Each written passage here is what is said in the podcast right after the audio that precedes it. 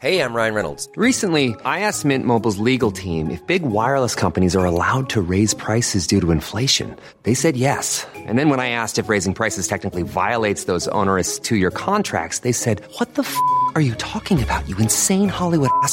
So to recap, we're cutting the price of Mint Unlimited from $30 a month to just $15 a month. Give it a try at mintmobile.com slash switch. $45 upfront for three months plus taxes and fees. Promo rate for new customers for limited time. Unlimited more than 40 gigabytes per month. Slows. Full terms at mintmobile.com. Deus enxerga os que condenaram Jesus como quadrilha. Evangelho de João. Comentário de Mari Persona. Jesus diz aos judeus que, ele, que, eles receberam a lei de Moisés, porém não a observavam, porque a lei condena o homicídio e eles querem matá-lo. E por que razão eles querem matar Jesus? Por ter curado um homem no sábado, o dia determinado por Deus para o descanso do povo de Israel. Jesus mostra que eles próprios trabalham no sábado, quando, por exemplo, circuncidam um bebê. A cura do homem, em qualquer dia que fosse, estava em conformidade com a misericórdia e compaixão de Deus. Mas aqueles religiosos têm o seu próprio modo de ver as coisas. Certo é o que eles fazem, errado é o que Jesus faz. Qualquer coisa serve de pretexto para se livrarem do Messias de Israel.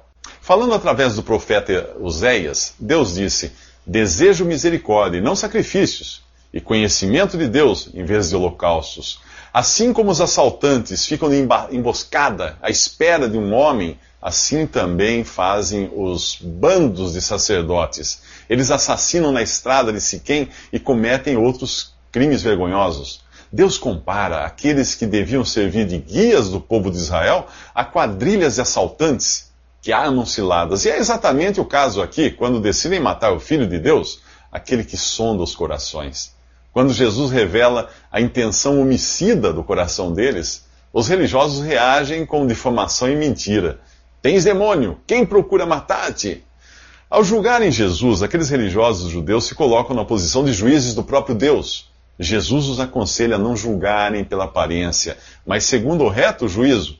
Julgar pela aparência é interpretar as coisas segundo a intolerância e o preconceito do nosso coração, e não segundo os pensamentos de Deus. Quem julga pela aparência determina o que é certo e errado com base nos seus próprios parâmetros e não naquilo que a palavra de Deus revela através do discernimento que somente o Espírito Santo é capaz de nos dar. O povo, porém, denuncia o real intento dos líderes religiosos contra Jesus. Eles dizem: Não é este o que procuram matar? E eis que ele está falando abertamente e nada lhe dizem. Será que, os, que as autoridades realmente o reconhecem como Cristo? Ah, quando os sacerdotes e fariseus ouvem a multidão dizer isso, mandam os guardas prenderem Jesus. O desejo dos líderes é manter Jesus sob controle, enquanto tentam descobrir um jeito de eliminá-lo de vez. Mas Jesus ainda ficaria algum tempo no meio deles, pelo menos até que os desígnios de Deus fossem cumpridos. Então valeria para aqueles líderes judeus as solenes palavras de Jesus: Vós me buscareis e não achareis. E onde eu estou, vós não podeis vir. Como assim? Que lugar é esse onde Jesus estava no mesmo instante em que falava com eles? Você irá descobrir nos próximos três minutos. Jesus avisa os judeus que ainda estaria com eles, mas depois voltaria para o Pai. Ele fala, obviamente, de sua morte e ressurreição, mas o interessante é o verbo usado no versículo 34 desse capítulo 7 de João. Vós me buscareis e não me achareis. Está no futuro. Mas na continuação ele diz: Onde eu estou, vós não podeis vir. Onde mais Jesus podia estar naquele exato momento em que conversava com eles? No céu. Isso mesmo, simultaneamente no céu e na terra, porque ele é Deus. Mas o horror dessas palavras estava na impossibilidade de eles estarem no céu com Jesus, um destino que eles automaticamente selavam ao rejeitá-lo. Não era o desejo de Deus que aquela gente acabasse assim. Uns 600 anos antes, o profeta Jeremias revelava as, intenções de Deus. Porque eu bem sei os pensamentos que penso de vós, pensamentos de paz e não de mal. E buscar-me-eis e me achareis, quando me buscardes de todo o vosso coração. Aquela era uma promessa para um povo que estava exilado na Babilônia, mas o sentimento de Deus não mudou. Hoje, se você está consciente de que a vida aqui não passa de um exílio em um mundo de tristeza e dor, a mesma promessa vale para você. Buscar-me-eis e me achareis. Quando? Imediatamente. E depois, bem, alguns daqueles judeus uh, puderam crer em Jesus mais tarde, ao descobrirem que ele tinha sido enviado para morrer e ressuscitar por eles. Mas para você pode não existir essa chance. Digo isto porque a qualquer momento a janela de oportunidade pode fechar definitivamente para você. Como assim? Bem, há várias formas disso acontecer se você escutar e não crer o Evangelho, cuja mensagem se resume em Jesus ter morrido na cruz para pagar os seus pecados e ressuscitado no terceiro dia para a sua justificação. Um tilt qualquer nos seus neurônios pode torná-lo incapaz de crer no que ouviu. Ou o seu coração poderá desistir de bater e a morte encerrar de vez as suas chances de ser salvo. Existe ainda outra possibilidade, que é bendita para aqueles que creem, porém aterradora para quem ouviu o Evangelho e não creu. A volta de Jesus a qualquer momento. A Bíblia diz que ele vem primeiro em um evento secreto para ressuscitar os crentes mortos e tirar do mundo os crentes vivos. É o que chamamos de arrebatamento. Alguns anos depois, ele volta de modo visível e terrível. Todos os que escutaram o Evangelho antes do arrebatamento e não creram serão incapazes de crer, pois o próprio Deus fará esse bloqueio. Afinal, era o que queriam desde o início, não é mesmo? Em sua segunda carta aos Tessalonicenses, ao falar dessas pessoas no período entre o arrebatamento e a vinda visível de Jesus, o apóstolo Paulo coloca mais ou menos assim: Deus lhes enviará um poder sedutor, a fim de que creiam na mentira e sejam condenados todos os que não creram na verdade porquanto rejeitaram o amor à verdade que os poderia salvar. No último dia, o grande dia da festa, Jesus pôs-se em pé e clamou, dizendo: Se alguém tem sede, que venha a mim e beba. Quem crê em mim, como diz as Escrituras, rios de água viva correrão do seu ventre. O oitavo dia da festa dos tabernáculos era um dia atípico. As celebrações eram completamente diferentes. Embora o Antigo Testamento não mencione isso, a tradição judaica revela que nesse dia os sacerdotes derramavam água sobre o altar. Pense no significado que o derramar das águas tinha numa terra pobre de rios, onde eles dependiam da chuva que cai do céu para sobreviverem. Sua fonte de vida e alegria estava no céu. Agora entre eles está aquele que o céu dos céus não poderiam conter, convidando a todos para irem a ele. Jesus explica esse ir a ele no versículo 38. Quem crê em mim é, é apenas uma pela fé, uma questão de fé em Jesus. É apenas pela fé em Jesus que você obtém a salvação e a alegria eterna. O profeta Isaías escreveu: E vós com alegria tirareis águas das fontes da salvação. Em outra passagem ele diz: Ó vós todos os que tendes sede, Vinde as águas, e vós que não tendes dinheiro, vinde, comprai, comei. Sim, vinde e comprai sem dinheiro e sem preço, vinho e leite. Por que gastais o dinheiro naquilo que não é pão, e o produto do vosso trabalho naquilo que não pode satisfazer? Inclinai os ouvidos e vinde a mim, ouvi, e a vossa alma viverá. Jesus é o cumprimento dessas promessas. O apóstolo João explica que os rios de água viva representam o Espírito Santo que haviam de receber todos os que crescem em Jesus depois que ele morresse, ressuscitasse e subisse para a glória. Como receber a salvação eterna e o Espírito Santo? Bom, primeiro é preciso que você reconheça a sua sede. Eu e você somos pecadores por natureza e não consigo pensar em uma condição mais sedenta e necessitada do que esta. Segundo, é preciso que você reconheça que coisa alguma vinda de você poderá salvá-lo. Não somos salvos e tampouco recebemos o Espírito Santo por nossos meios ou méritos. As águas são oferecidas de graça.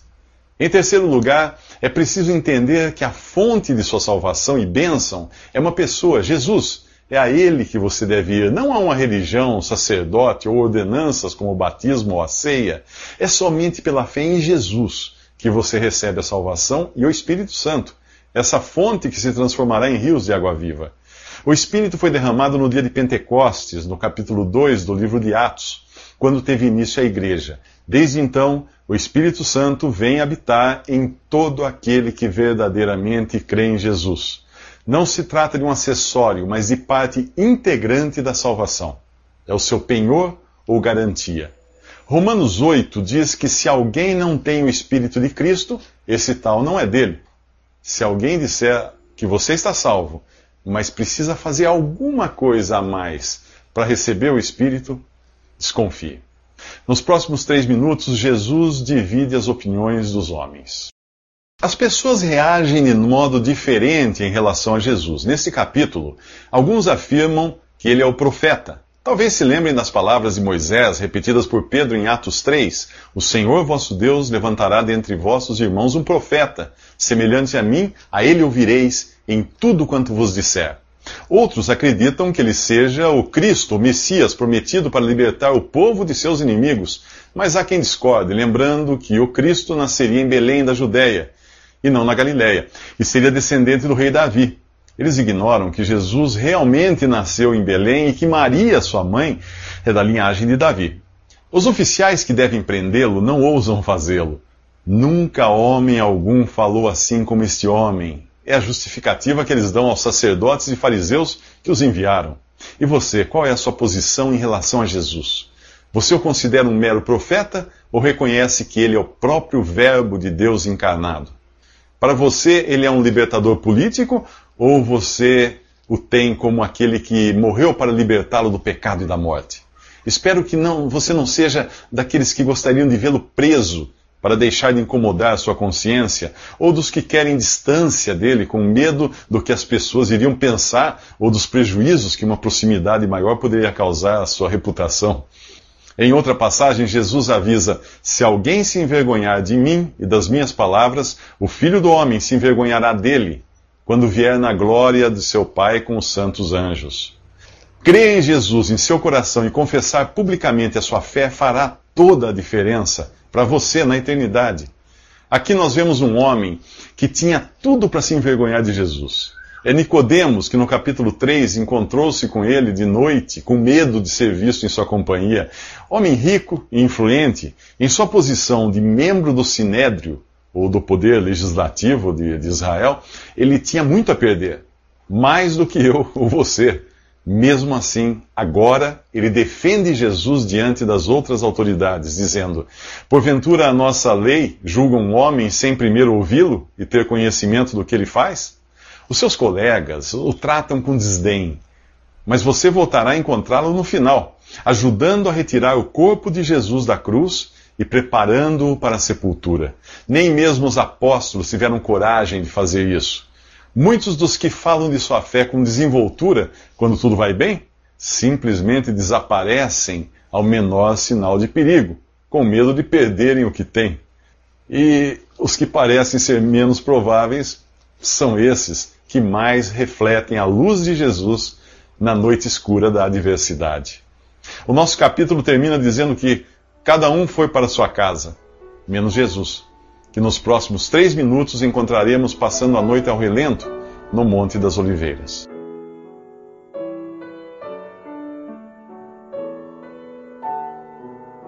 Visite respondi.com.br. Visite também 3minutos.net.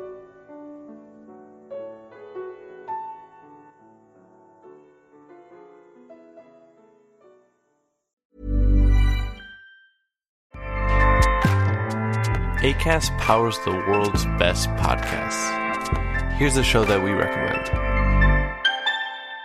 The Real Housewives is a guilty pleasure for most, but if you're looking to not feel guilty about that pleasure, tune in to Everything Iconic with me, Danny Pellegrino, where I break down all the messy moments and behind the scenes antics of Bravo's popular franchise. And on Everything Iconic, I also interview celebrity guests like Kelly Ripa, Kiki Palmer, Drew Barrymore, Cameron Diaz, and more about their guilty pleasures, their past work, and so much more. So if you're pop culture obsessed and find yourself watching way too much reality TV like me, tune in to Everything Iconic with Danny Pellegrino wherever you listen to podcasts.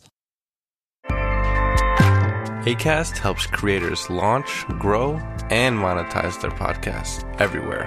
ACAST.com.